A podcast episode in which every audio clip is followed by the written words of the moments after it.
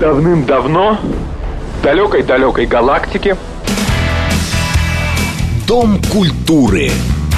Читаем, смотрим, слушаем. С Леонидом Володарским. последнее сражение состоится не в будущем. Оно состоится здесь, в наше время.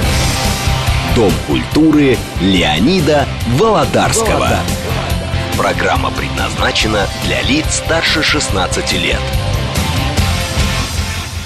Здравствуйте. Итак, вчера годовщина со дня рождения Ленина. Стоит ли говорить о том, что это был величайший мыслитель? Я не говорю о том, какой он был политический деятель, теоретик и прочее, и прочее, и прочее. На это ни одна передача бы ушла.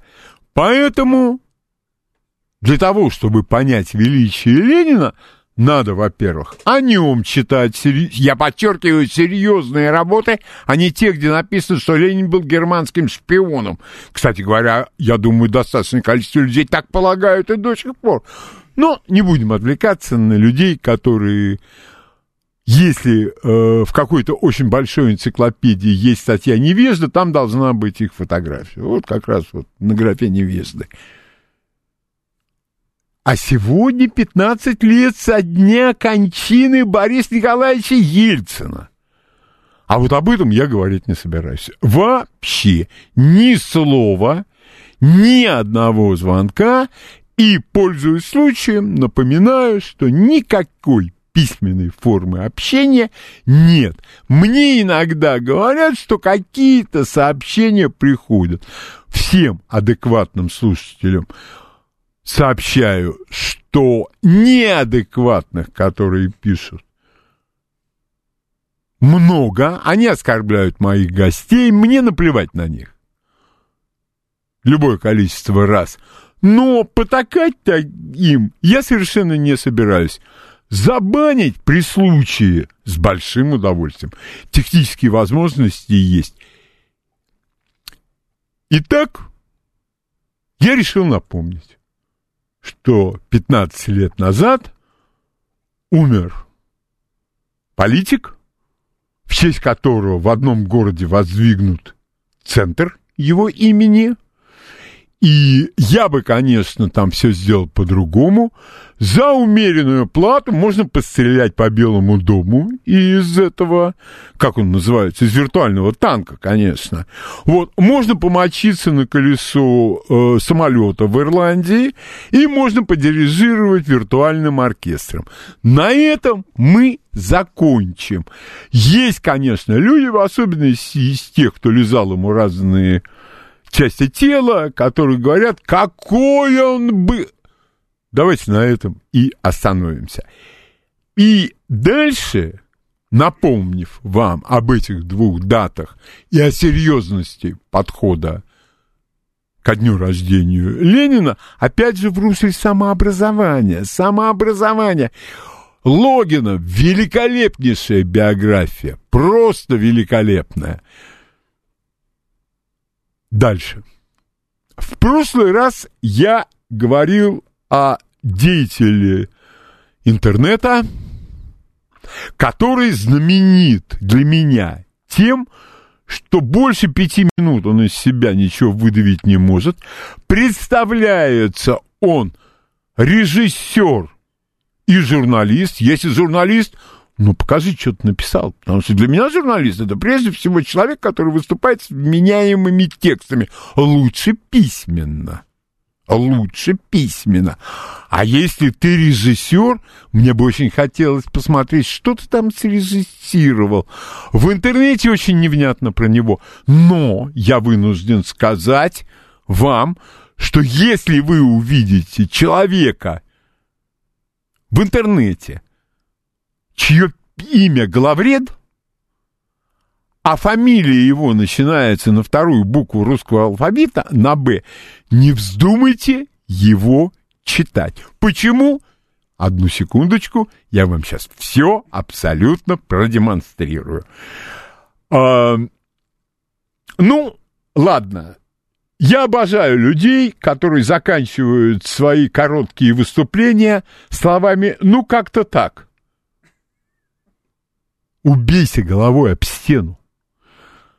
Но это не все. Иногда они склонны проявить свою интуицию. И ну, скорее вот это слово бы лучше подошло, но неправильно. Багаж свой интеллектуальный и свою эрудицию. Итак, оказывается, Польша, по словам Черчилля, шакал Европы. И тут я вспомнил, что, конечно, шакал не шакал, гиена. И полез я в английский текст искать, как там Черчилль действительно сказал на самом деле. И вот перевожу прямо вам с лица. И теперь, когда все благоприятные возможности упущены и бездумно растрачены, Великобритания идет вперед и тащит Францию за руку для того, чтобы гарантировать целостность Польши той самой Польши, которая с прожорливостью гиены всего полгода назад участвовала в разделе и грабеже чехословацкого государства. Где гиена? Где гиена Европы? А мама с папой не учили все-таки проверять цитаты-то? И цитата — это вещь каверзная. Когда-то кто-то безграмотно перевел, написал, а потом выясняется, человек этого вообще никогда не говорил. Ну, это мы упоминали абсолютно неоднократно. Но Польша, когда дербанили Чехословакию, урвала себе область со смешанным польско-чешско-словацким населением это Тешинская область со столицей в городе Тешень. Для нашего главреда это Тишинская область или Тишинский рынок.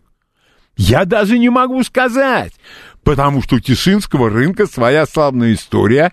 Я ее частично помню, а начало ее мне рассказывал мой покойный друг, писатель Эдик Хруцкий, который на этой Тишинке жил до войны во время войны и после войны. А вот где-то уже середина 50-х годов я знал, что такое Тишинский рынок, я знал, что такое Тишинские пацаны и так далее, и так далее, и так далее. Но идем дальше. Но здесь, извините меня, я был чрезмерно взволнован. Чрезмерно был взволнован. Там была еще ссылка на знаменитую цитату «инженеры человеческих душ». И ее, вот я не помню, то ли этот главред, то ли кто-то еще отнес это насчет Владимира Ильича Ленина. Но это-то уже я пару раз объяснял. Так вот, инженеры человеческих душ, цитата, принадлежит великому советскому писателю Юрию Олешу. Его роман «Зависть» я считаю одним из самых великих романов советской литературы. Но если бы это сказал сам Юрий Олеша, очевидно, эти три слова, они бы не разошлись так широко – но это сказал Иосиф Сталин и при всем при этом сослался на Юрия Олешу. Он не присвоил себе. Это достаточно точное, но, по мне, несколько двусмысленное заявление. В пяти минутах якобы выступление в интернете? Два или три таких ляпа, мне бы этого было достаточно. То есть мне этого и стало достаточно. Я никогда не буду слушать этого человека.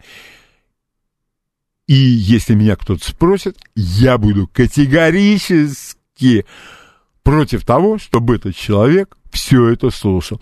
Мы возьмем канал РБК. Да, ну это, это канал интеллектуальный. Чего тут говорить? Так там французская газета «Фигаро». Александр Сергеевич Пушкин в Евгении Онегине еще писал «Иль перечти женитьбу Фигаро». Это Фигаро. Это француз. Там всегда ударение на последний срок. Слог. Извиняюсь. Но нет. Нет никаких границ для тех, кого мой крайне нелюбимый автор Солженицын очень точно назвал образованщина. Вот это и есть та самая образованщина, о которой в прошлый раз звонила постоянная слушательница нашей радиостанции Анна. И она говорила о некоем блогере, у которого ажник, как она сказала, 3 миллиона подписчиков. У главреда, по-моему, 237.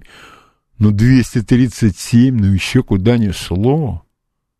Но этого быть не должно. Так вот, он рассказывал своим адептам или своей пастве о величии бранденбургских концертов Бетховена. Ну, их написал Бах, ну, ну, чего, господи, ну что я действительно тут разошелся? Я придираюсь. Это я к тому? Не будьте доверчивыми. Не покупайтесь на многочисленные хлесткие цитаты. Они могут оказаться лжой. А может быть, этих слов вообще никто никогда не произносил, потому что многие подобные цитаты разоблачены, но Ленин все равно немецкий шпион, Сталин на завтрак ел двухмесячных младенцев, ну и обо всем об этом писала французская газета «Фигаро». Остается только диву даваться, насколько легковерны наши посетители сети, радиослушатели, ну как можно на подобное покупаться? А все потому, что плюй в глаза Божья роса. Книга читается легко. Я бы сказал, что если эта книга про... Э, если это книга, которая называется тайны бандитского Санкт-Петербурга, ну тогда да, да, там многого просить не надо. Но нормальная книга никогда не читается легко. Она может читаться увлекательно. Но она всегда вызывает некие затруднения. Она требует усилий. И именно поэтому, именно поэтому я призываю вас быть бдительными и не верить людям, которые ничего не знают.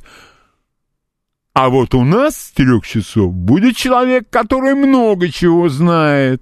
В области своих специфических знаний у нас будет Сергей Шестов. И вот я читаю материалы по специальной военной операции. Боже мой, кого только не зовут в качестве эксперта. Но остается только за голову схват, хвататься. Человек пишет глубокомысленную статью о том, как Красная Армия боролась с бандеровцами. Но она боролась во время войны, пока не была освобождена эта территория. После этого появился термин «чекистско-войсковая операция». Если взять сборник документов органов государственной безопасности по борьбе с националистическим подпольем, вот там вся картина рисуется. Но это же надо взять. Это же надо смотреть, это же надо сравнивать, это же надо еще куда-то лезть, а просто взять и написать, и навалять. Итак, У меня к вам один вопрос. Слушайте, как вы от этого от всего бережетесь? И бережетесь ли? И я бы очень просил, если она сегодня слушает нашу передачу, чтобы нам позвонила Анна. Почему?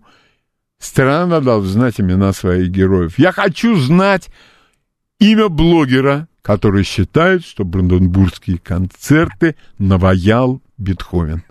Бетховен, конечно, великий композитор. Я ничего тут не могу сказать, но никогда в жизни Людвиг ван Бетховен не писал, не создавал такую великолепную, изысканную музыку, как Бранденбургские концерты. Итак, пожалуйста, здравствуйте. Здравствуйте. Здравствуйте, Леонид. Да. А, вы знаете, конечно, что тут можно сказать. Первое, что а, касательно Владимира Ильича Ленина. Это, безусловно, величайший деятель, я так считаю, всех времен и народов. И много тут распространяться не буду на эту тему, потому что все сказано и до нас, и будет еще много говорится о том, какой это был великий политический деятель. Спасибо. Насчет того, как беречься, насчет того, как беречься. Да. Ну, я вот слушаю вас, э, вашу передачу, конечно, и стараюсь как можно больше анализировать еще какие-то другие, конечно, вещи. Ну, чтобы не быть, как говорится, только в одностороннем направлении. Спасибо. И вот такие вот Спасибо дела. большое. Спасибо большое. Спасибо большое. Э, Теперь ваше мнение. Я все-таки очень надеюсь, что Анна позвонит. Здравствуйте. Алло, Да. Здравствуйте, а это я. Анна, здравствуй. Анна, я так рад. Анна, ну я никогда в жизни не знал, что Бандербургские концерты написал Бетховен. Ну, все-таки Не поверите, ведь А все кто этого это? не знают. А кто это? Вы можете узнать, Анна? Леонид Вениаминович, давайте я вам на этот вопрос отвечу в следующую субботу, потому что знает Всё. наш правнук старший Юрка, а его сейчас просто дома нет. Все, все. А я, убей бог, не помню, оно мне надо. Слушайте, ну это сильно. Вот Но это бог с ним. Ага. Это бог с ним, Леонид А Вениаминович. вы меня еще хотите чем-то порадовать, я так чувствую? Тут наш младшенький, Мгм. студент университета, Мгм. гуманитарного факультета, нет, не юрфака, другого, Мгм. пригласил к себе компанию. Так, Три парня и три девочки. так. Эту девочку мы давно знаем, а с этим мы столкнулись в первый раз. Ну вот они рассказывают мне и моей подруге о каком-то студенте, о своем. Так, И рассказывают, рассказывают, я говорю, господи, ну прям как Тартюф. так. Две молодые леди переглянулись между собой и спрашивают, а при чем тут Тартюф? А Я говорю, ну Тартюф? как, ну, А. п- п- похоже. Подождите, говорит, ну Тартюф, это же что-то по типу панкейка. По типу чего? Панкейка. А что это такое? А это хрень такая, типа блина, только более жирная, более высокая, подается, как правило, ну или с каким-то соусом. или Анна, вам с повезло попасть в круг высокоинтеллектуального общения. Меня туда Да. не пускают. Меня туда Мне не хватило пускают. только на одну сказать. Да вы знаете, а вот э, Наполеон это, конечно, только торт. Нет, ну почему торт? Ну что вы, ну бабушка Аня. Но там же Наполеон еще был такой король во Франции. Король. Что? Я знаю этого короля. Вот этого короля я знаю Наполеона, да. Да. Короля я тоже знаю Наполеона. Но Это- я еще знаю торт Наполеон. Который Гитлера победил. Я знаю. Я много чего знаю вообще. Анна, я жду следующей субботы. Мне хочется узнать, ну да, мне бы только же... записать, не забыть. бы. Да, кто же это кладезь мудрости вообще? Ай! Э, пожалуйста, ваше мнение. Здравствуйте. Здравствуйте. А, Леонид, добрый день. Добрый Э, день. Денис меня зовут. По поводу прошедшего дня рождения э, Ленина и его личности. Вы знаете, э, в свое время в Советском Союзе выходило огромное количество таких книг, типа «Сборник воспоминаний о Ленине». Да. Ну, да, ну так, все книжки. Но мне запомнилась одна история. Какой-то очень простой человек, он как-то поехал в Европу, и там случайно столкнулся с Лениным, и его впечатление о том, как Ленин на него набросился, с какой жаждой, и стал... э, это был почти допрос, да? Он узнавал о том, что происходит в России. Ну там, и? А, Что, что, простите? Нет, я просто спрашиваю и? И, и потом много где еще читал, как он общался и беседовал с людьми. И вот у меня такая мысль, это был э, такой уровень экспертизы у человека, у Ленина. Э, он настолько знал и понимал народ, страну, государство, ситуацию в мире, другие страны, настолько сильно, что смог захватить, захватить один простой, в общем-то, человек, захватить власть целой стране. Без Да. никого, без партии, без соратников почти. Нет, ну, А, э, это уже, вы понимаете, э, когда мы говорим, вот мы с вами, мы обладаем некими знаниями, но нами руководят эмоции. А вот послушать настоящего историка, и ты еще больше преисполняешься пониманием величия Ленина. Вот, вам Ну, ведь да. спасибо, огромное спасибо вам за такой звонок. И когда о Ленине говорят люди, которые его не читали, как говорил солдат Швейк, осмелюсь доложить, мне не верится. Мне не верится, у Ленина есть совершенно разные работы. Некоторые я до сих пор, например, ну, я их читаю, такая ясность, как, с какой написано «Государство и революция», фантастическая, фантастическая вещь совершенно. Вот это политический деятель. И есть у меня некое подозрение, что настоящее величие такого политического деятеля, как Ленин, оно сейчас еще не поддается такой всеобъемлющей оценке. Но те, кто после нас придут, им, я надеюсь, они поймут, что это такое. Что ж, а теперь мы переходим к следующей теме, которую я за нехваткой времени свернул в прошлый раз. Слушайте, специально для того, чтобы ее поднять, поговорил с людьми, которые ходят по театрам. И вдруг я понимаю, что я не хочу туда идти. Вы понимаете, э, мне говорят, а вот там играют Островского. Островского не Николая, а Александра, великого русского драматурга. А я про себя думаю, а кто играть-то будет? Кто у него, кто будет играть в лес? А кто будет играть на всякого мудреца довольно простоты? Хабенский? У Островского нет там персонажа Хабенский, то есть играть ему некого. Я помню Борис Клюев, которого я знал лично и неплохо. Вот это был актер для Островского. А дальше у меня сложилось, извините, впечатление, что в современном театре совершенно ожиданно для всех нас успех означает, что скандал рядом. Вот я начал смотреть на какие-то спектакли, которые привлекают внимание, и кое-какие спектакли мои друзья видели.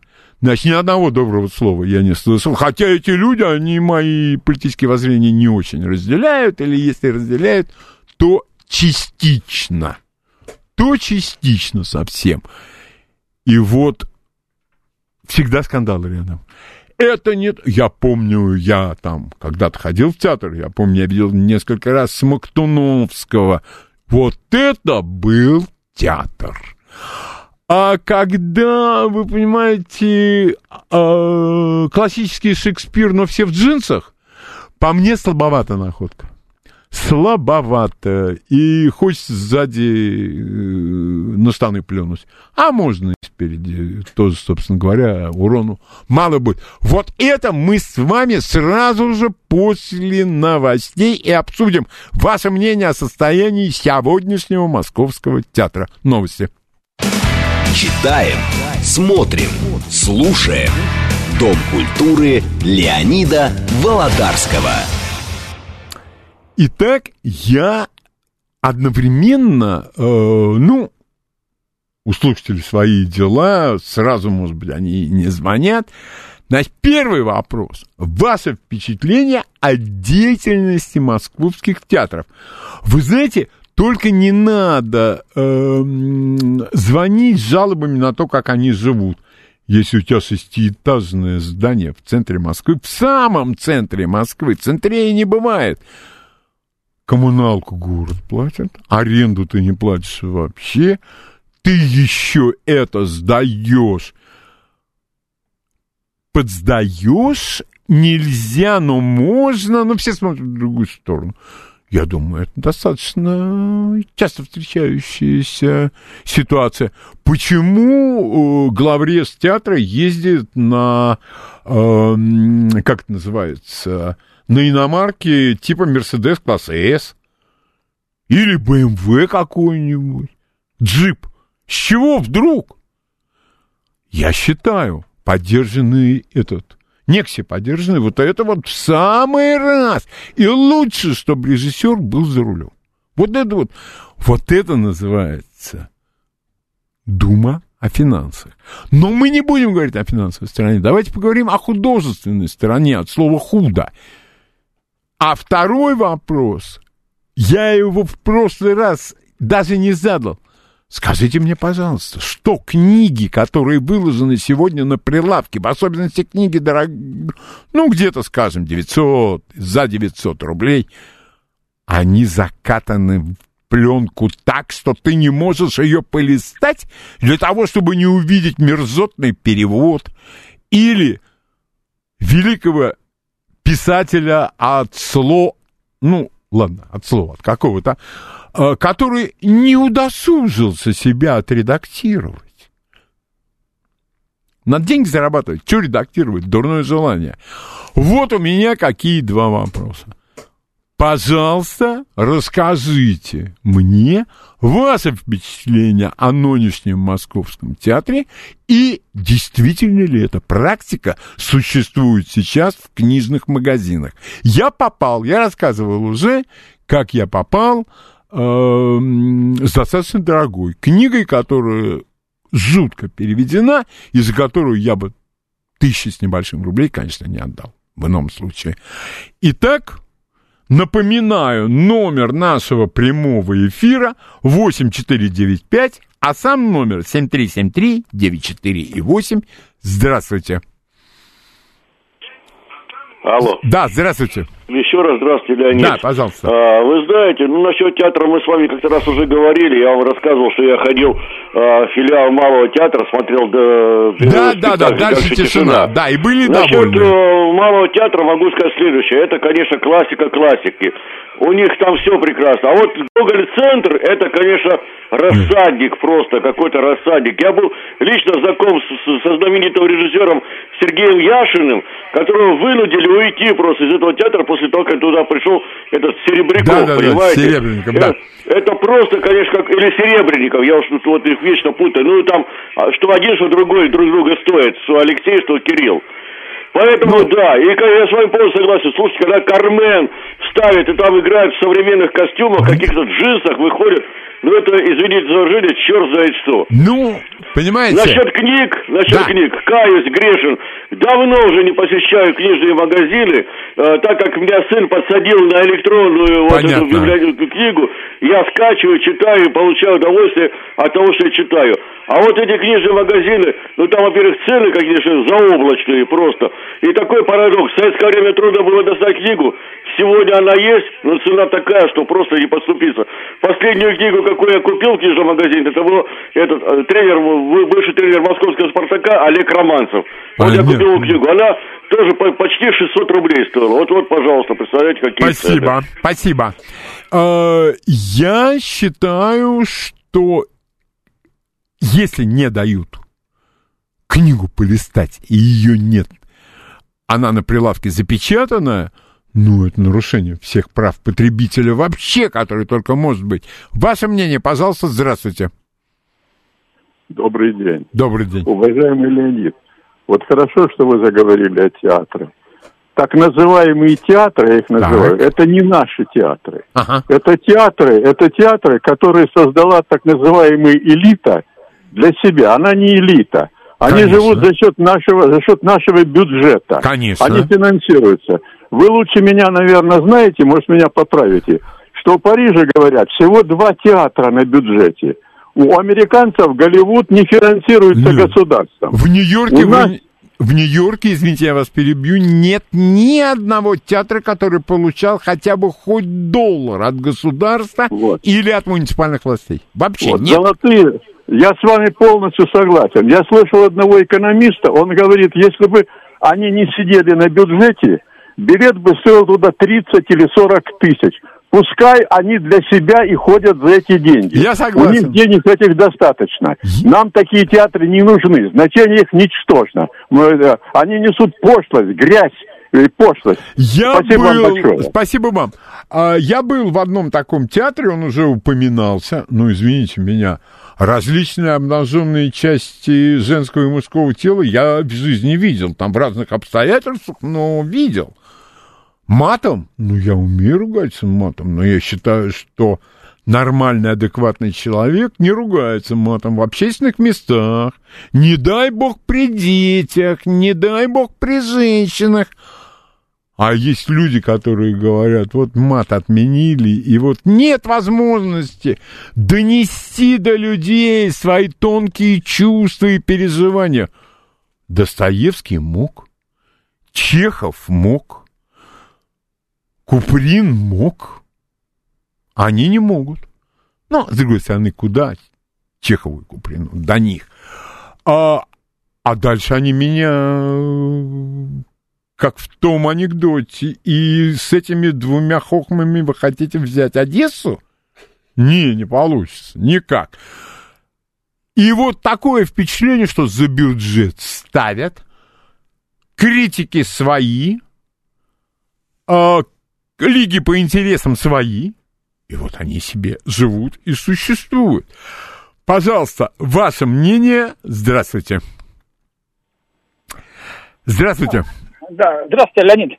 А, да. А, это Сергей, Москва. Вот, да, знаете, Сергей. я а, одно время как-то благодаря такой, как сказать, ну, не, не то чтобы осознанной, ну, как, какой-то такой мелкой коррупционной схеме, я имел возможность ходить в театр Эцетера э, Калягина.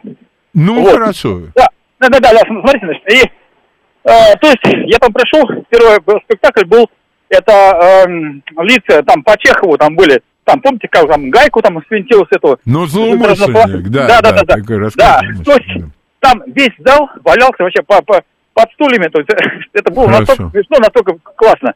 Второй спектакль, значит, я пошел. Так, это подождите, было, э, подождите, подождите. Э, да. Я возражаю против того, чтобы вы делились своим мнением о том, что вы там видели.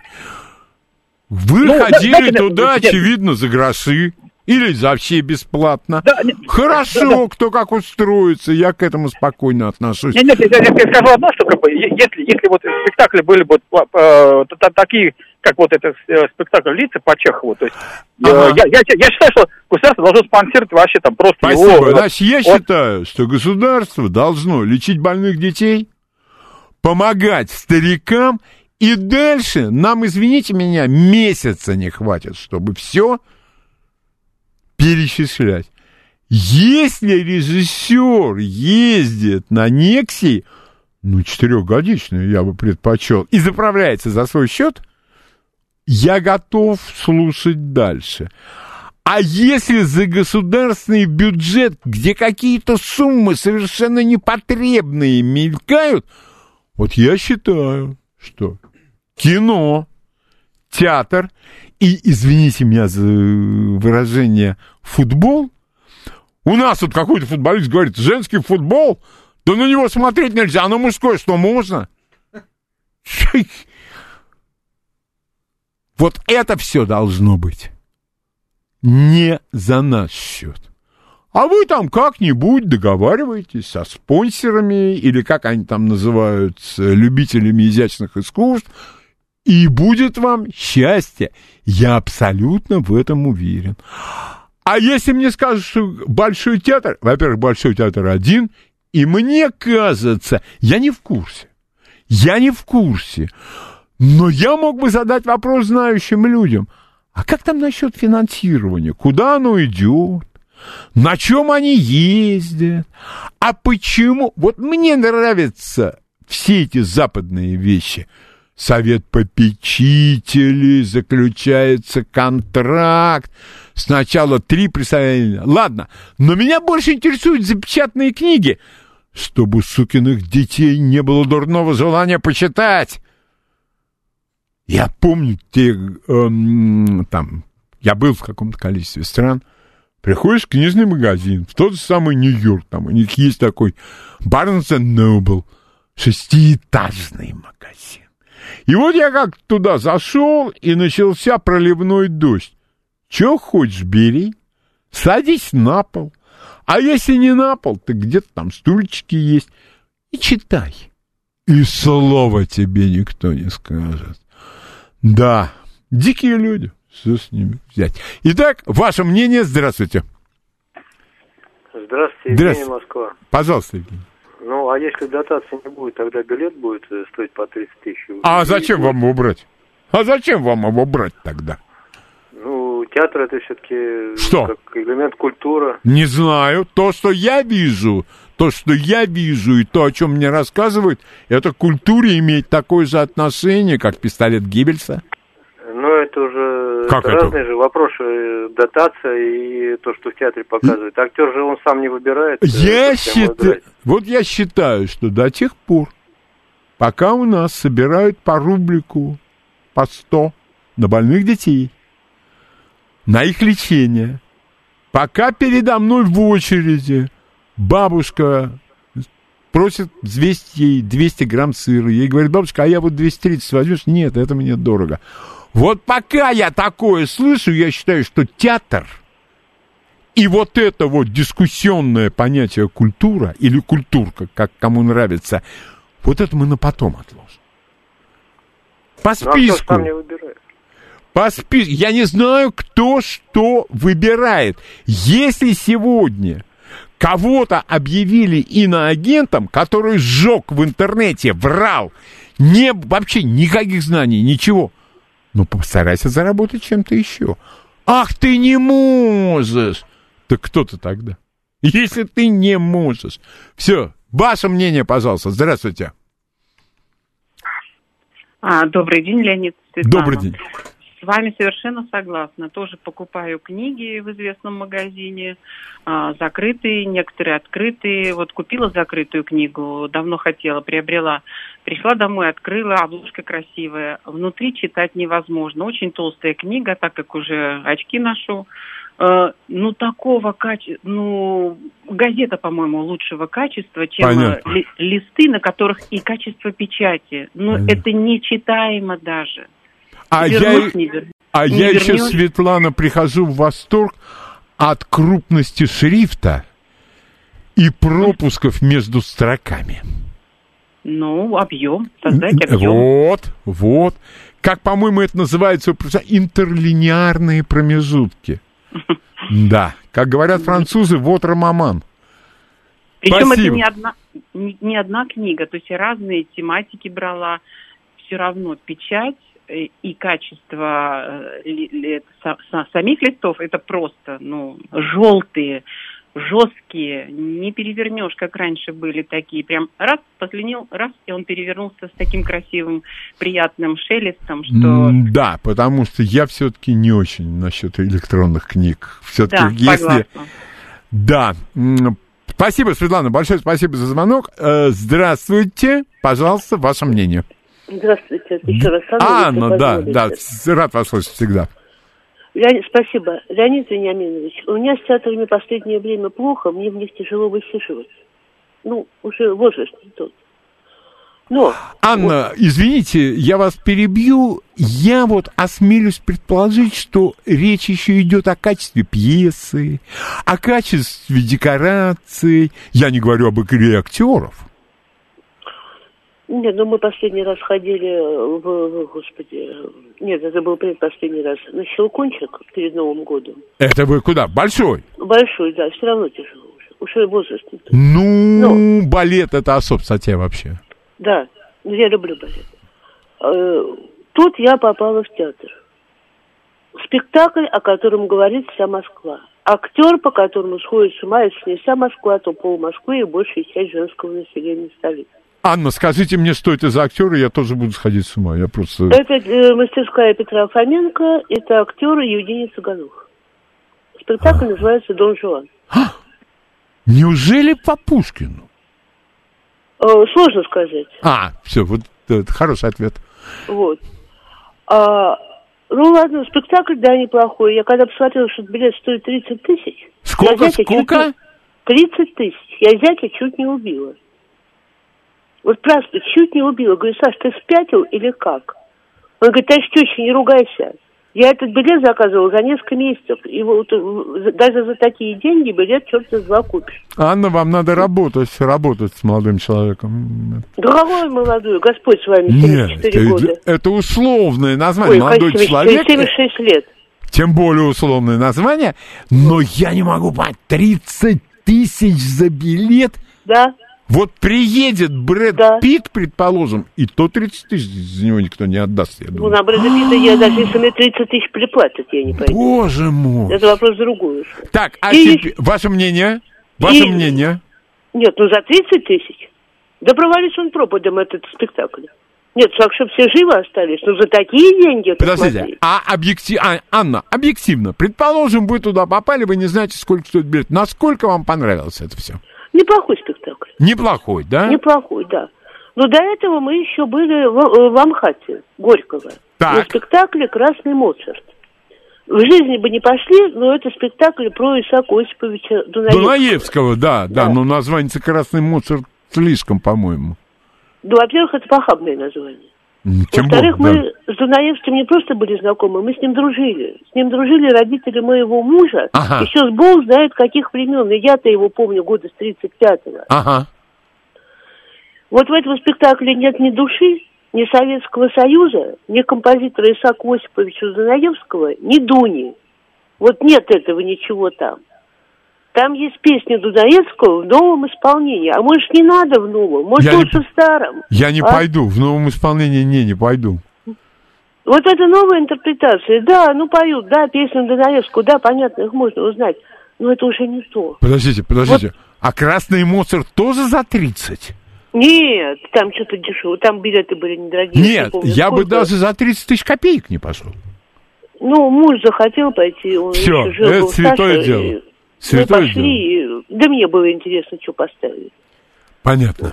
Ну, это, это вот, не знаю, какие-то потуги были на бродвейский мюзикл, что ли? Не, бродвейский мюзикл у нас не могут поставить, потому что Бродвея нет нигде.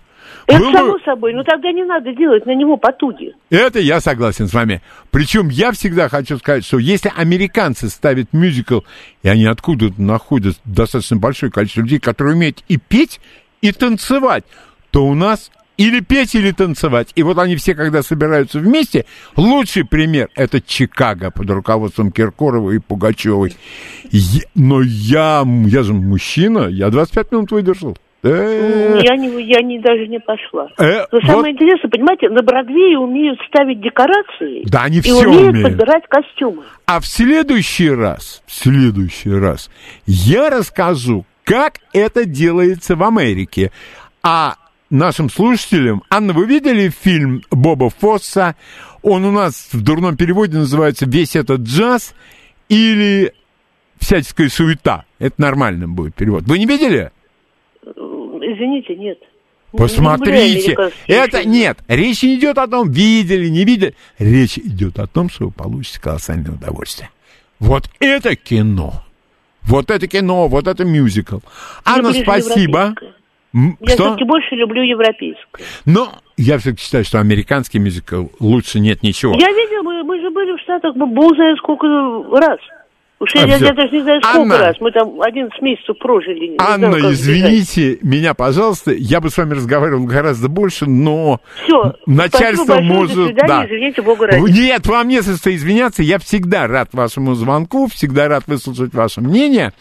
Но а, я приму последний звонок. Да, здравствуйте. А потом у меня еще для вас книга. Итак, пожалуйста, ваше мнение. Здравствуйте, Леонид. Здравствуйте. Это Георгий из Александрова беспокоит. Да, здравствуйте, Я Георгий. В отношении театра, хотел сказать, далековато от Москвы живу, но тем не менее.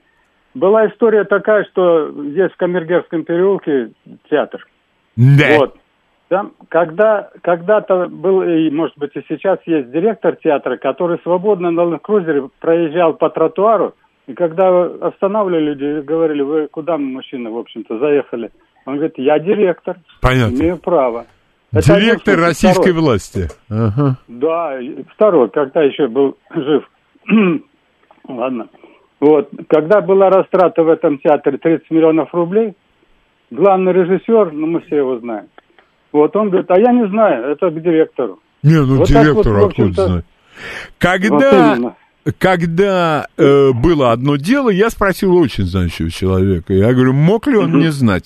Режиссер. Он говорит, да, такого, да, конечно, такого не может быть. это, нет, просто конечно. научная фантастика. Спасибо.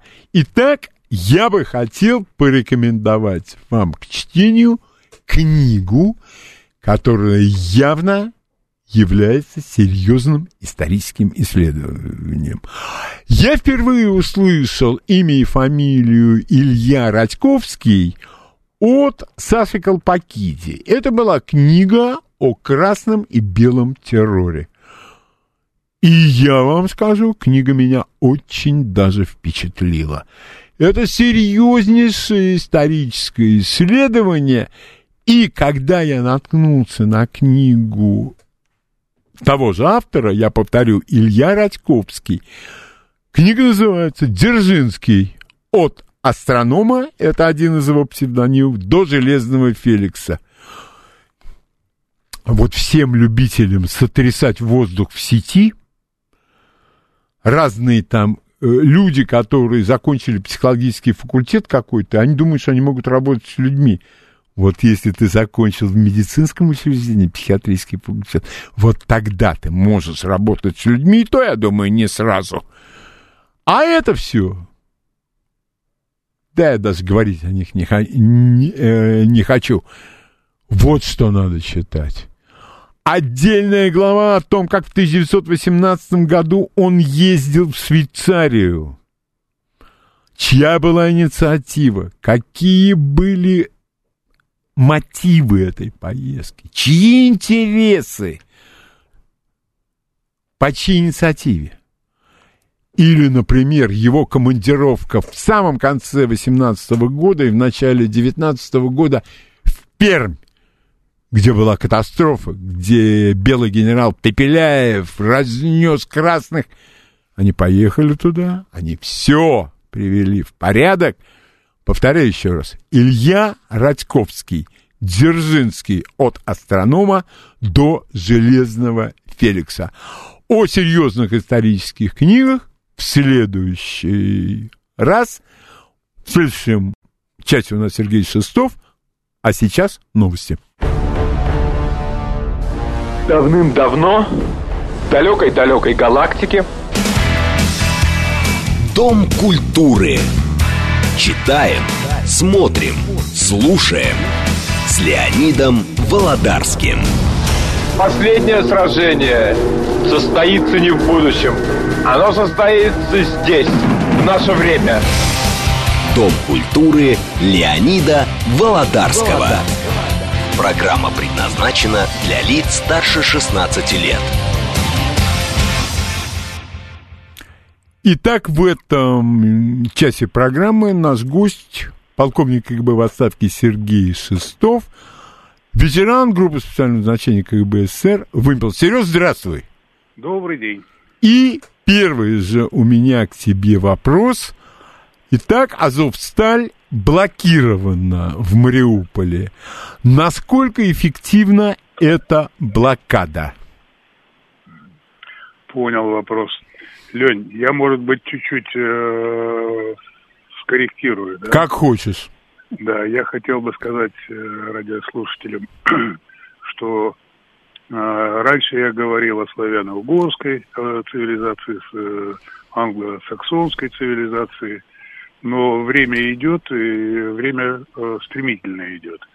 И теперь я понимаю, что надо говорить о русской цивилизации и о американской цивилизации. Ну, насчет англосаксонской понятно, затухание, да, э, ну, все, все мы видим это все дело. А проявляться стало э, русская цивилизация активно проявляться. И поэтому славяно-угорская э, уходит в историю. Сереж, из, извини, у да. нас просто было на паре передач, люди не, плохо могли расслышать, такое угорская, угры, Григорий, угры.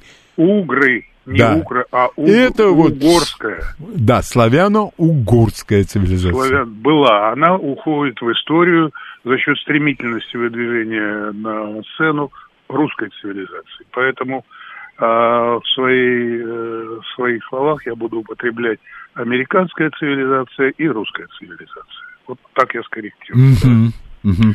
Вот. Второе. Значит, перехожу э, э, к твоему вопросу частично. Э, все там удачненько, все блокировано, э, все специалисты, кому надо, знают, как, что блокировать. Поэтому вот сейчас моя подсказка, она на всякий случай. Угу. А, у меня у меня создается впечатление, что они, э, я имею в виду нацистики, да, всех властей э, и все, кто там разведки, которые там якобы находятся в бункерах, э, роют туннель. А, конечно, наши специалисты знают, и схемы есть все детальные, и воздуховоды, и различные технологические туннели. И они тоже знают об этом, что мы знаем. Поэтому у меня создается впечатление, что идет э, ускоренное рытье тоннелей. Технических средств у них там предостаточно. Грунты там э, известник, песчаник, легкие грунты. Проходить можно ну, очень быстрыми темпами туннели. Куда будет выводиться, скажут, а, все окружено, куда выводить. Это уже другой вопрос, я бы не хотел сейчас это обсуждать. А вот э, то, что туннель угу. новый, где-то как-то они роют. А, еще раз говорю, я не лезу в душу к специалистам, ну, на всякий случай вот такая подсказочка. Угу, спасибо. Вот. вот, дальше. Вот то, что ты мне задал вопрос, я бы хотел так рассмотреть давайте сейчас чуть-чуть систематизируем. А, поставлены перед э, Путиным поставлены стратегические задачи, да, угу. перед вооруженными силами, перед всеми спецслужбами, перед другими заинтересованными министерствами и ведомствами, стратегические задачи. Дальше по степени понижения идут тактические задачи. А вот. И третье – это оперативные задачи. Вот вопрос, который ты мне задал, относится на сегодняшний момент к оперативным задачам. И, на мой взгляд, э, военным виднее, но, на мой взгляд, идет еще первый так называемый этап э, развития вот этой комплексной операции. Не зря Аль, Аль, да, да, да, да, да. Не зря э, главнокомандующий э, дал наименование нашим действиям как специальная военная операция, да? Угу. Значит, э, если чуть-чуть в историю идти, мы называли такого рода операции чекистско войсковыми операциями. Следующий этап был, э, было применено военно-полицейская операция, и я применял его по отношению к украинцам, которые атаковали, э, блокировали военно-полицейской операцией Донбасс. Угу. Пока, пока внятно говорю? Ты не волнуйся. Я не волнуюсь, я корректировать. Не, пытаюсь. я к тому, что внятно. Да, вот поэтому на данный момент идет э, оперативная э, отработка вопроса на Донбассе и в прилегающих областях. Она превалирует. Угу. Я, если старым э, названием это чекистская войсковая, ну, по-современному это специальная военная операция. Длиться она будет долго. Эта оперативная задача, она будет длиться достаточно долго и разбита она будет на части. Работа с населением, выявление врагов, предателей и прочей нечисти. Вот. И э, налаживание э, работы, взаимодействия с местным населением. А здесь же э, и э, выполняется, завершается выполнение тактических задач. Понятное дело, освобождение, полное освобождение Луганской, Донецкой области, освоение, ну, допустим, Херсона, да, более глубокое, и так далее. Вот э, там, где сейчас идут оперативно-боевые действия э, в этих регионах. Э, Сереж, извини, э, вот какой вопрос. Входит ли, по твоему мнению, лишение Украины выхода к морю вообще? Ну, а я об этом и раньше говорил, там... я старался почаще говорить. Обязательно. Обязательно. А, поставлена здесь тактическая и оперативная задача ну, она же и на высокой планке стратегическая, это отчуждение, э, значит, то, что называется Украиной, от, от береговых линий. В Азове практически завершено, да, там на 100% завершено, угу. ну или на 99,9%. А по Черному морю э, ясно, к чему идет, да. Одесса, Одесса Николаев, да? Одесса Николаев, и не только. Это отсечение Э, вот этого вот э, огромного куска, э, который контролирует Украины по берегу Черного моря, да, угу. путем э, смыкания Приднестровья и э, вот этой линии Одесса, Николаев, там, угу. вот, вот. Что будет с этим вот куском, отсекут, и что будет с этим куском? Мое пожелание, Приднестровье заслужило за 30 лет – минимум за 30 лет, от того, чтобы эта территория перешла в ее республику. Вот этот кусок э, отсеченный украинский. Mm. Ну и приднестровцы, э, они должны выход к морю иметь. Достаточно серьезная должна быть республика. Как она себя переименует или нет, ну, такое. Отсечение полное. Ну и выход э, границам, э, назовем его в общем термином Запада, да, Польша, там, вот Венгрия, выход на эти границы. Mm-hmm. А... Вот где-то где так. Почему я заостряю вот сейчас на этом а, моменте? Слишком уж, когда вот э, специалисты разного толка говорят по телевидению и по радио, да, они мешают все одновременно, они в одну и ту же секунду обсуждают оперативные, тактические, стратегические. Хотелось бы, чтобы у людей, слушающих, отложилось вот это стратегические задачи, это задача, э, значит, э, тактическая и оперативные тактические задачи, оперативные задачи. Почему? Да, вот э, стратегическая задача это выход на границы, но это еще не все. А, главнокомандующий, президент, он же слов на ветер не бросает. Такого за ним не водилось, да? А, и для меня он ключевую фразу произнес. Ну, наверное, не только для меня, я так понял. Мы обязательно поможем и будем помогать декоммунизировать. Но он не сказал, что только украинские территории. Вот он не поставил, что Украина и все. У нас есть еще что помочь, помочь э, Западу, который борется с э, остатками коммунизма, мы им с удовольствием поможем э, декоммунизировать ряд территорий. А э, к этим территориям не относятся немецкие территории, которые отош... отошли к Польше, предположим?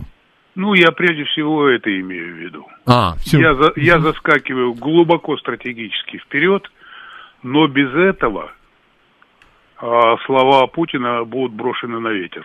Надо им помочь. Польше надо помочь декоммунизироваться. Они успешно э, с, памятником, с памятниками борются, с нашим газом, ну, совсем борются. А вот скажи, но, вот но просто... основ, ос, у них основная помоха эти постылые переданные им земли коммунистам. Ты представляешь, какое, какое унижение? Полякам, угу. Коммунисты передали. Коммуняки да. передали землю. Но да. это нетерпимо. Нет, Надо совсем. им помочь. Совсем. А вот сегодня пошла новость, что направлены на Западную Украину, куда-то там подо Львов, две группы английских, британских спецназовцев из этого авиаполка особого назначения. Mm. Ну, разведывательный, я не знаю, как он правильно у нас называется, разведывательно-десантный полк. По 8-10 человек каждой группы. Это хоть какое-то значение будет иметь? Э, это нулевое вообще значение. Пусть Шушера бегает. Им надо отрабатывать э, деньги, прежде всего деньги, утилизировать э, ненужное им накопившееся и вредное для них э, вооружение советского периода. Э, и я в передачах так всегда говорю, там, где беда, Шуша разбегается со всего мира. Угу. И не только англичане ведь. Пусть бегают, пусть, пусть ребята ну, опыт хотя бы приобретут какой-то. Ума а наберутся. Вообще вот то, что у нас называют наемниками, они себя как профессионалы, вот по твоему опыту, они что-нибудь представляют или это искатели приключений просто дешевые? Ты знаешь, э, наемники сами делятся на большую на большие группы снизу. Это просто э, мясо, да, вот которое э, вербуется по всему свету, и надо бросать его в пекло. Угу. Это одна категория. Другая выполняют специальные задачи, да. Ну, к разряду таких специальных задач это нефтепромыслы, э, которые до сих пор удерживают как бы Э, американские военные, но там 90%, а если не 95%, наемники, ну, а флажочек, в Сирии я имею в виду, на нефтепромыслах. Ну, а флажочек американский стоит. Вот эта категория наемников. Ну, а... еще 5-6 подвидов А-а-а. вот это наемничество. Идет. Ну, а вот самые-самые вот из этой всей массы, вот буквально там, я так понимаю, их совсем немного, вот высший, высший слой, это кто? Ей, и вообще есть такие? А, я только вот в общем масштабе, я вижу только наемники на нефти, на нефти, газопромыслов. Это вот э, в Юго-Восточной Азии, вот в этих местах. Но ведь... Здесь, здесь, здесь наемники, э, скорее всего, как мясо. Да? Угу. А, да, есть более высокая категория, ну, допустим, они там, кое-кто из них в бункерах сидит, э, кое-кто э, тренирует. Э, ну, инструкторы, да? Ну да, в ро... наемники в роли инструктора. Ага. Где-то так. А... Ну и кадровые военные, я же говорю, вся шушера разведывательная всего мира там. Угу. Там. Это лучшего для них варианта и случая нет. Пусть угу. тренируются, полнеют. Вот еще какой вопрос. Э, то есть, наверное, многие догадываются, что это означает, но хотелось бы услышать это от тебя, от профессионала. Вот сейчас вторая фаза операции, как пишут... Нет, Леня, для меня это не вторая, это все тоже завершение. Все. Просто был, а, был, была стратегическая задача скинуть с Донбасса, скинули, да, в, в основном. А, вот. А, перешла она в тактическую, да, и сейчас оперативно-тактическая задача. Нет, это вот... все тот же этап. Второй этап для меня это вот когда здесь все более-менее в порядке наведем и далее. А, второй и этап далее. Это, а, это второй этап это выход на границы. А сейчас здесь вот э, ну военные говорят второй этап это ну, для для меня это подэтап. Угу. Когда сейчас речь идет о выбивании э, живой силы, военной техники, при этом, чтобы не подвергать риску наших военнослужащих. Нет, воен... это само собой, это а само вот, собой, нет. это психологический лозунг, да? У, у меня вопрос. Это, зна... это значит из боевой, чисто э, военной части все больше переходить будет а, в чекистскую фазу. Нет, вот предположим, это достигается чем? Постоянными авианалетами, ракетными ударами, там артиллерия.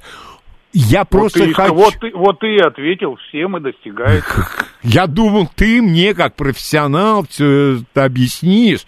Потому что мои догадки-то, они не так дорого, чтобы стоили. Ну почему? Ну вот смотри, вот э, на медне... Э, Э, захватили склад, э, огромный склад э, с боеприпасами, да? Слушай, а ты помнишь, как ты объяснял про этот склад? Помнишь, у них пожар вдруг приключился? Да, да, да, да, да было, было. Но я-то держу в голове целостную картину, а радиослушатели для себя. А радиослушатели могут и забыть, а при произношении вспомнить что-то, да? Вот я произношу и вспоминаю. Да, я говорил про этот склад, да. про этот. Слушай, но он же ведь просто какой-то гигантский, я помню, что ты рассказывал.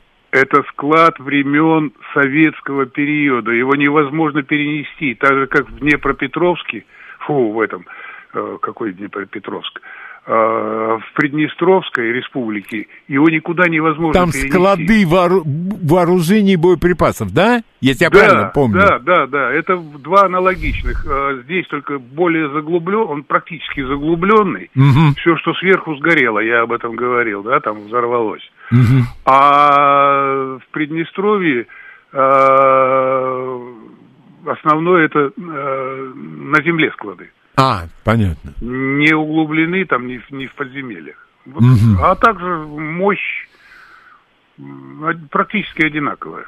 Угу. Это советское все еще. Советское. А, это все советское. Угу. Ну, то, что они нанесли, упрятали там нынешние, да, вот э, э, натовские все прибамбасы, угу.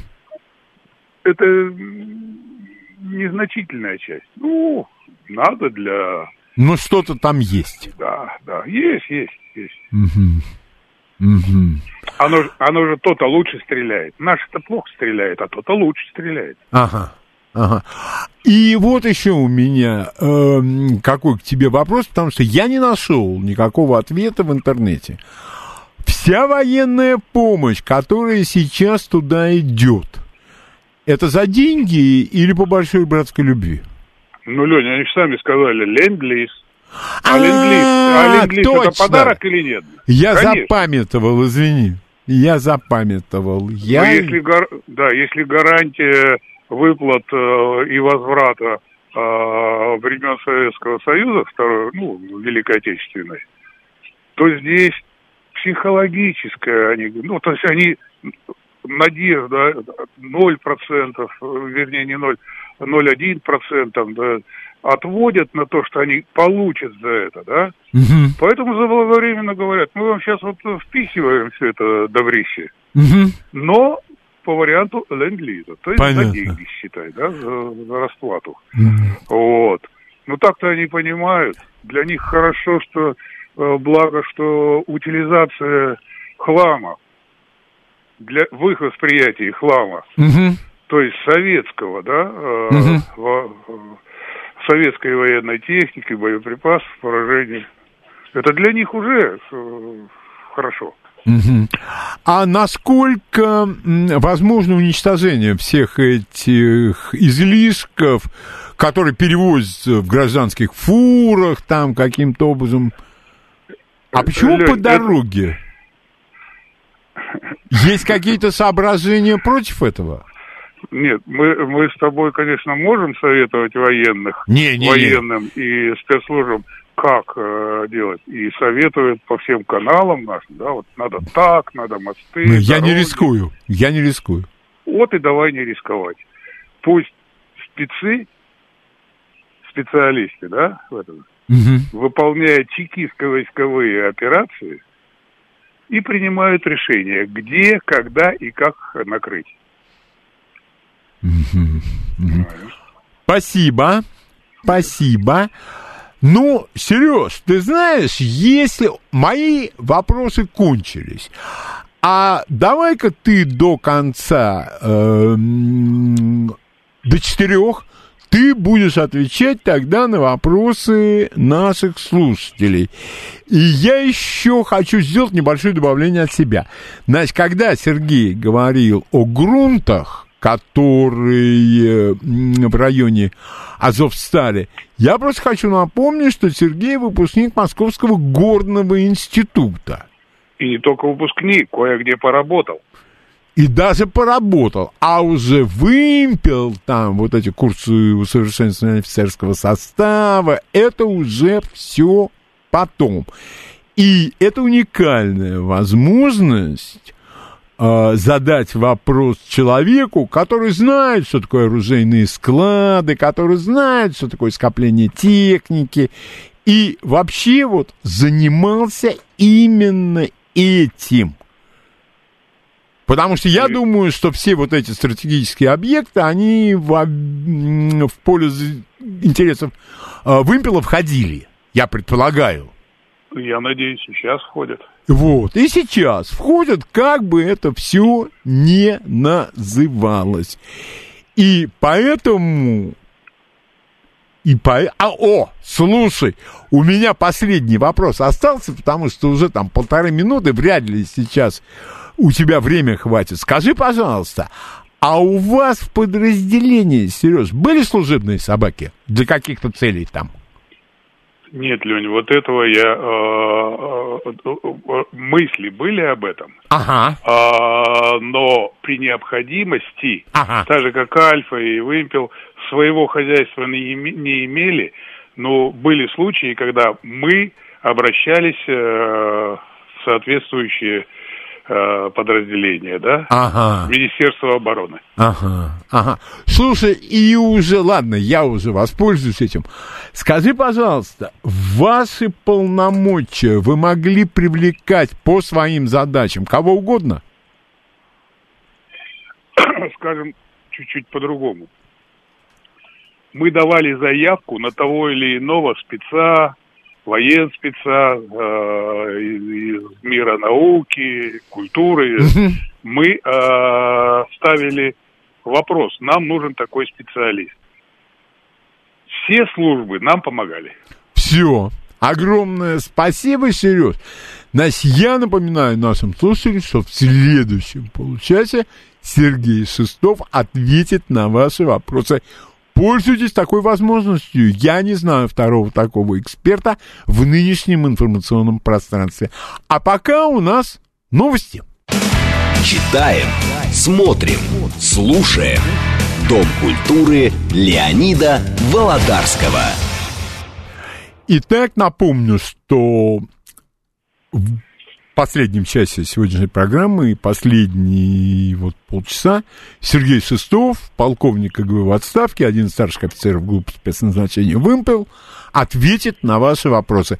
Пожалуйста, ваш вопрос Сергею. Ваш вопрос. Здравствуйте. Здравствуйте, Леонид.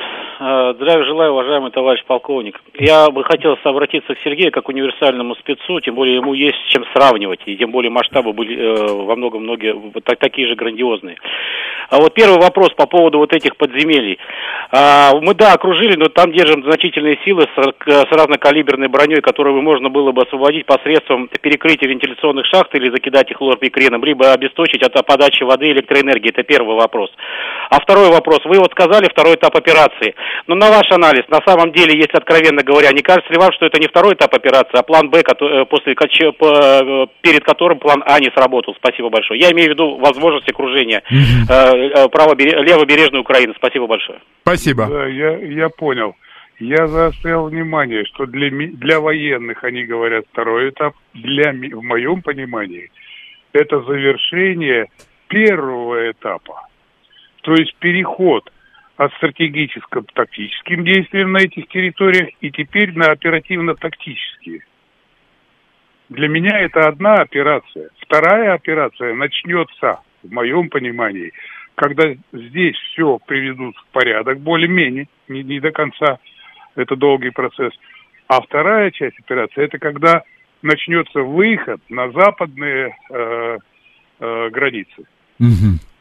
Это угу. раз. Второе вариантов накрыть славных ребят, которые там в бункерах сидят, да, э, не только бомбометание. Не мной было в эфире сказано, но э, озвучено по телевидению. Один э, местный житель сказал, ребят, чего вы мучаетесь? Море-то рядом. А. Все подземные сооружения коммуницируют между собой по-любому. Вода дырочку найдет. Лейте. Угу но мы не хотим не топить их, не взрывать. Президент сказал, не надо угу, угу, не я топить, понял. не взрывать. э, созреют, выйдут. Если мы их затопим или э, взорвем сверх, сверхмощными зарядами, то мы... Кто мы? Мы плохие люди. Пусть, пусть, пусть они повеселятся, помучаются, созреют. Uh, еще раз напоминаю, главное, это не подсказка, это мое опасение – не дать им уйти по одному, двум, сколько они туннели делают. Но, Сереж, э, ты имеешь в виду не все две тысячи, а какие-то там избранные, десятки, наверное? Нет, спасать, конечно, не всех. Зачем мясо-то спасать? Мясо будет прикрывать. Их используют в темную. А, и навряд ли кто из мяса вообще догадывается там, что тоннель делается. Да, они роют, но назад не возвращаются. Их утилизируют. А если произойдет утечка там внутри, то мясо может э, взбунтоваться. Угу. Э, Сереж, скажи, пожалуйста, вот что происходит с человеком, когда он сидит в таких туннелях, катакомбах, выхода наверх? Ну, он затруднен, наверное. Лень, здесь Что происходит? Не, да, здесь я не э, философствую, да, э, сидя на кресле. А, Тура-Буринская операция, ну, моя, да. моя, да. А, там приблизительно с такими же э, катакомбами сталкивались. Угу. В общем, это зомби. Когда Понятно. они выходят или мы их выкуривали, это зомби они э, вот просто как люди, да, угу. э, они неменяемы. Понятно. Понятно. Вот, вот так. Как. Да, потому что там все эти, я помню, мне рассказывал один э, просто знакомый мой, который там по дурости, но, правда, по контролируемой дурости просидел в какой-то пещере сутки. Зомби. Вот он мне и говорил, он говорит, я, это такой ужас, он говорит, ты этого никогда не поймешь, и слава богу. Пожалуйста. Да, ну сутки, сутки это может быть э, мало, но двое-трое суток и человек кардинально меняется. Все кардинально. Понятно. Спасибо. Мне, мне под землей а, моль, э, медно-молибденовом комбинате в Кабардино-Балкарии чтобы э, голова поехала, хватало 3-4 часа. Uh-huh. Э, я испытания над собой делал, тогда еще был, я не был чекистом. Uh-huh. Э, 3-4 часа, и вообще пространственное ощущение меняется. Вверх ногами я, вниз ногами. Слышу я, не слышу. И моментально дезориентация проходит. Uh-huh. Происходит. И это в любом случае готов человека, не готов человека, все равно. Ну, подготовленный выдержит, условно говоря, трое суток. Угу. Неподготовленный, как ты говоришь, сутки. Все. А, ваш вопрос Сергею Шестову. Здравствуйте.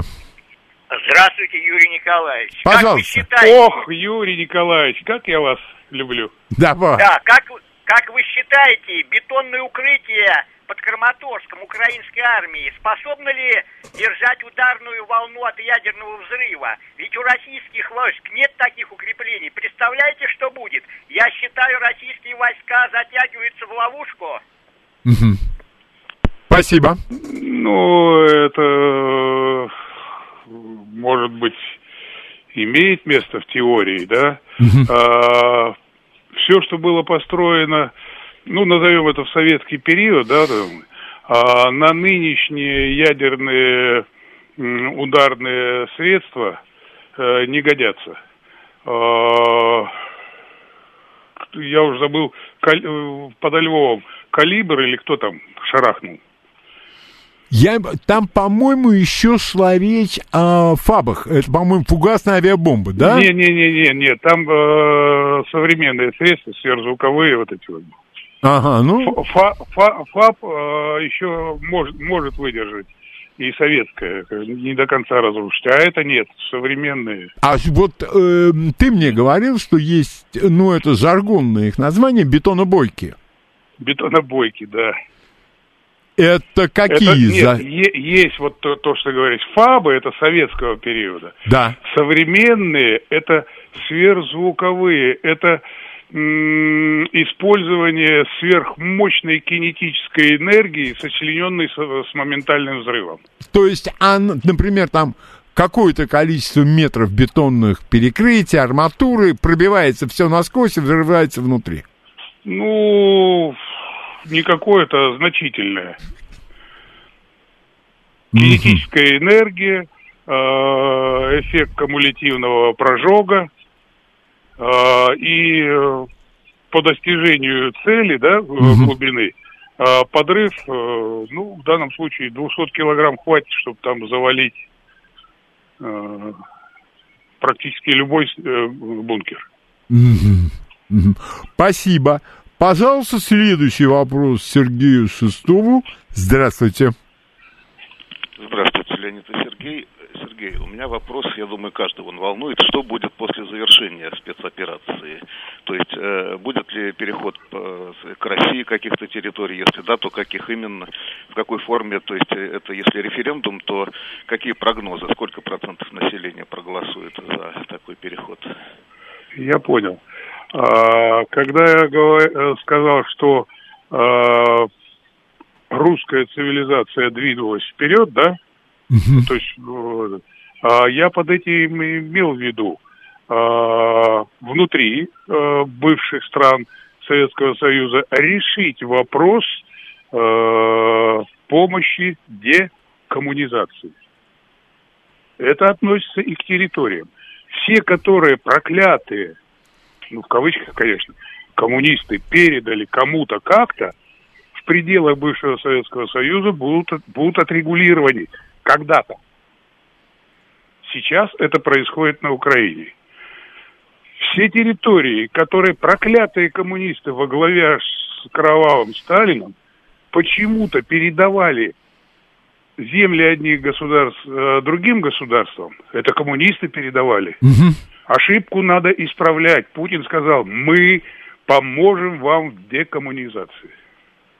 Угу. То есть вот эти сдвиги, да, и э, Российская империя для меня держава значительно расширить свои территории. А... Вернет, она, она вернет их свои территории. Сереж, а вот э, ну, я к тебе обращаюсь как э, к бывшему чекисту, в любом случае это занятие было связано с политикой. А вот что бы ты сейчас сделал с Катынским мемориальным комплексом на территории России?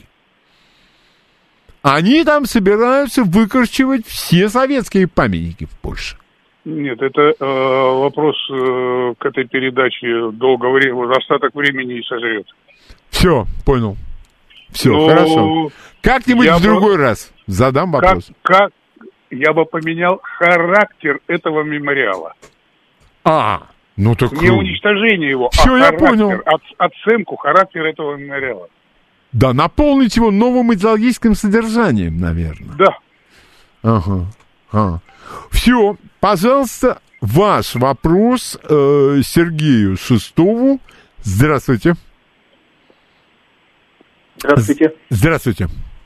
А, скажите, пожалуйста, вот, э, может быть, вопрос, а, опять же, несколько, ну, может показаться таким э, непрофессиональным, но, тем не менее, вот как вы считаете, вот хватит месяца, э, чтобы успешно завершить спецоперацию вот в Луганской и Донецкой полностью эти области освободить?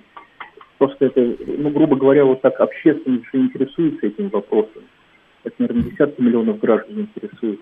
Спасибо. Спасибо вам. Да. Она не только интересуется, а, насколько я знаю, сотни тысяч э, обращений к Путину, не персонально, а вообще произнесение этих слов э, президент только не бросает. А, то есть довести до конца? Да. Да. Не доведем до конца, опять начнем. Понятно. Понятно. А хорошо. А, потом предстоит же ведь, серьезно, это же, наверное, тоже очень тяжелая работа, вот чистить этих пособников, преступников. своя администрация, ну и вот то, что ты называешь оперативной работой, тоже, наверное, не в последнюю очередь. Ну, здесь тоже не на пустом месте. А, до какого года, напомни мне, а, с Бандеровской, с, Волотой боролись? Значит, Сереж, а, вот насколько я знаю, вот эту бандеровщину выбили достаточно быстро чекистско-войсковыми операциями. А потом боролись вот с этими группками по пять, да, по потом, три. Да, потом э, контрразведка, военная контрразведка с привлечением э, войск чекистского, да, ведь у ЧК когда-то были свои войска. Да, у ЧК были часть особого да. назначения, да, да конечно. Да, да. А армия своими продолжала задачами заниматься. Вот. А все заменено были. Да, были задействованы и армейские подразделения. Вспомните август 44-го. А, ну это еще вот война. Там, вот там, ну, понятное дело, я говорю, принцип действия. А, ну да. Ну вот эм, я читал сборник «Борьба органов государственной безопасности». Дальше идет это э, э, НКВД, АБВГ. Да, э, АБВГ, да. С националистическим подпольем на Украине и в Прибалтике. Слушай, вот это интереснее любого детектива. Но главная мысль, которую я для себя оттуда извлек, неизбежность уничтожения. Да, вот да. с, буквально но, там... Нет, к сожалению, желание, это и стремление было. Да. Но появился, появился э, дед, или как там, дядюшка Хрущев, и все это дело накрыл. Это да. Мы же передовой отряд партии были. Ну да. Что партия сказала, то и делали. А, причем там обстреляна машина, там убито несколько красноармейцев, да-да-да-да. Дело Мою... передано туда-то, Мою... туда-то. Да. И... Мою тещу, Лень, мою тещу, Царство Небесное, она преподаватель, направили туда, в те места. Угу. Ее там запугивали, она а, посидела, будучи молодой девчонкой. Угу. Но там, была. Э, дело взято на контроль такими-то, такими-то. И прошло два дня запрос, что делается, а почему нет. И через неделю блокировано в лесном массиве таком-то, таком-то, на требование сдаться ответили пулеметно-оружейным огнем, банда уничтожена. Ну, это да, таких были десятки тысяч операций, mm? ежедневно сотни. А ваш вопрос Сергею Шестову. Здравствуйте. Алло, Да, пожалуйста, пожалуйста. Так, вопрос. А, вот Роман Абрамович, олигарх, наш или не наш, сказал, что деньги от продажи футбольного клуба Челси он передаст Украине. Максим Галкин, юморист, часть денег передаст от выступления в Израиле Украине, беженцам Украине. А почему они не помогали 8 лет жителям Донбасса? А в Калининграде вот сейчас продаются билеты на выступление Андрея Макаревича. 15 мая билеты покупаются. Макаревич, оказывается, надо зарабатывать деньги. А ведь он весь народ назвал дураками на букву М. Ну, да? Да, да, да, да. Так, а идет тяжелая военно-политическая операция, да? Люди гибнут, одни люди гибнут, а другие. Вот группа музыкальная Би-2 уволили человека из группы за то, что он поддержал Донбасс. Вот объясните ситуацию. Даже, даже не буду пытаться объяснять, потому что если я начну объяснять, э, и вам не понравится. У меня определенные способы воздействия на все эти виды категорий людей, о которых вы говорили не да. связанные с их э, уничтожением. А Потому Ты... что это люди, случайно родившиеся в России. Или ошибочно. Что не принципиально. ошибочно, да. Что не принципиально. Да. Все. Спасибо. Сереж, еще один вопрос, наверное, хватит времени. Здравствуйте. Алло. Да, здравствуйте. Пожалуйста. Добрый день, уважаемый ведущий и эксперт. Вы знаете, а ведь над, нацболы фашисты появились в 91 году, когда расстреляли дом правительства, и когда, помните, Большевцев, Макашовцев, все, нет, это... Все, все я вспомнил. Просто когда вы мне этот вопрос адресуете, вспомните, кто стоял у руля. Э, я не про верх говорю, не самый верх, а вообще у руля государственной власти. Ну, чуть-чуть. Так это еще... Так человек перепутал 91 с 93 по-моему. Ну, я про это и говорю.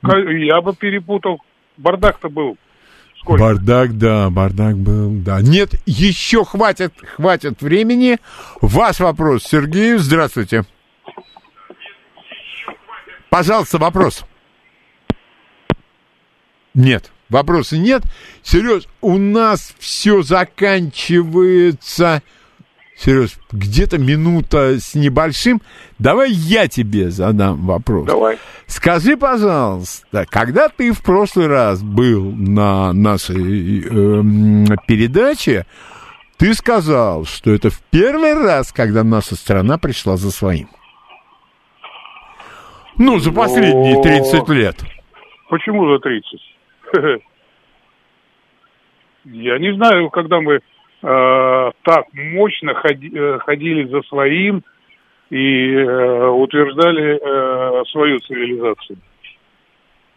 Напомни мне. Нет, я вот и говорю, что сейчас вот это вот действительно мощное, активное движение за своим.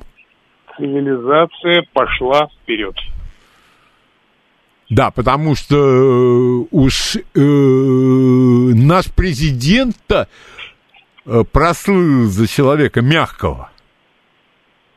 А он был всего-навсего, как сейчас выясняется, сдержанным. Ну, он и сейчас сдержанный. Нет, это его манера поведения. Да. Но все-то думали, что он там податливый, его давят, а он прогибается, прогибается. А выясняется, что готовился. Владимир Тишайший. Ну да, ну да, ну да. Сереж, значит, эм, спасибо тебе огромное. Сереж, следи за развитием событий, потому что настолько они бурно, стремительно развиваются, что я думаю, каждую неделю будет нужно твое присутствие. Потому что говорят все, кроме того, что происходит на самом деле. Спасибо тебе огромное. Все, созвонимся. Пока. Э, завтра у нас лекция беседа на тему «История Ордена Святого Георгия». Эксперт, коллекционер, кандидат искусствоведения. Все остальное вы узнаете завтра. До свидания.